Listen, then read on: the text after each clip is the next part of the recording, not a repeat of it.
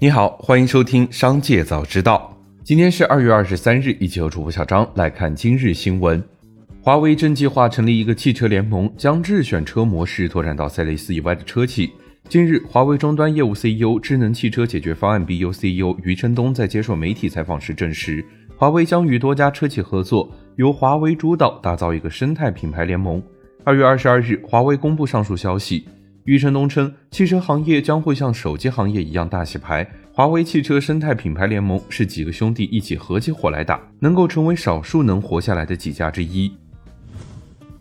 二月二十二日，有市场消息称，农业银行近期针对雄安购房者推出的新的商业贷款产品连心贷，主要以未婚男女朋友作为共同还款人。农业银行工作人员介绍称，连心贷是为了明确婚前财产的归属或者增强还款能力。未婚男女朋友作为共同有权人，由双方或者一方申请的住房贷款。该业务是总行的业务，由各分行进行实施。对此，市场关注焦点主要在：若对象分手或者情感有问题怎么办？如何界定未婚男女朋友的关系等上。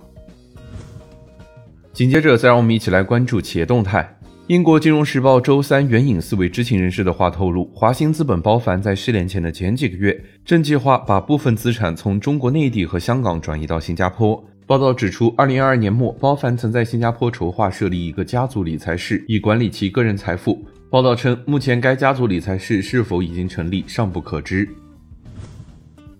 饿了么旗下主打高端外卖的饿了么新选 App 已经停止运营。饿了么相关工作人员表示，早在2021年就已经停掉了服务器，相关服务并入了饿了么 App。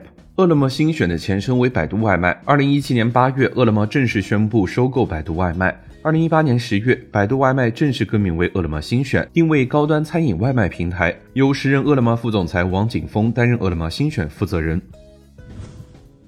中国时尚跨境品牌 SHEIN 的新一轮融资即将完成交割，投资方除了红杉中国、老虎基金等老股东之外，新加入的投资人还有阿布扎比主权财富基金、穆巴达拉、泛大西洋投资集团、Culture 和 DST 等 PE 巨头。据消息，穆巴达拉的投资金额或高达十亿美金。据了解，本轮主要为新股融资，投后估值在六百五十亿至七百亿美元之间。对于当下盛传的拟 IPO 消息，SHEIN 回应称，目前没有 IPO 计划。二月二十二日，周鸿祎谈到 ChatGPT，表示 ChatGPT 像油腻的中年人，因为他学习的知识有很多书，文章的作者就是油腻的中年人。另外，训练他的油腻中年人也很多，所以他表现出情商很高，说话尽量不偏不倚，一碗水端平。但是从他的能力侧来讲，ChatGPT 像一个刚小学毕业的小孩。他的训练过程分为三层，第一层就是给他足够的书，先不求甚解，生吞活剥，囫囵吞枣，先读进去。这个有点像大脑的神经元连接的能力。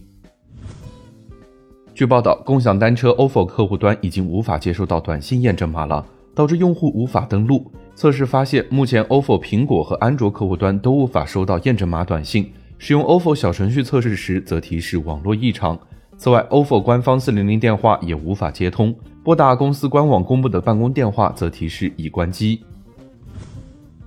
近段时间，有网友流传董宇辉要离职单干了。从去年十二月底之后，董宇辉的直播时间减少了许多。对此，董宇辉在直播间进行回应：不敢休了，再休董宇辉都被动离职了。二月十六日，董宇辉在二零二三北京苹果人才发展大会上获奖，被传将获得一次性税后一百万的奖金、北京市户口以及一百五十平米的自住住房。之后，东方甄选与董宇辉都下场否认了此事。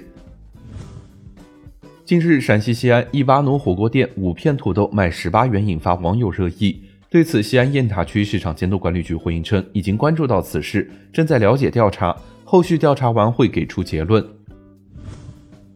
紧接着，再让我们一起来关注产业消息。二月二十二日下午，杭州市第十四届人大三次会议第三次全体会议上，杭州市政府二零二三年度民生实事项目票决出炉。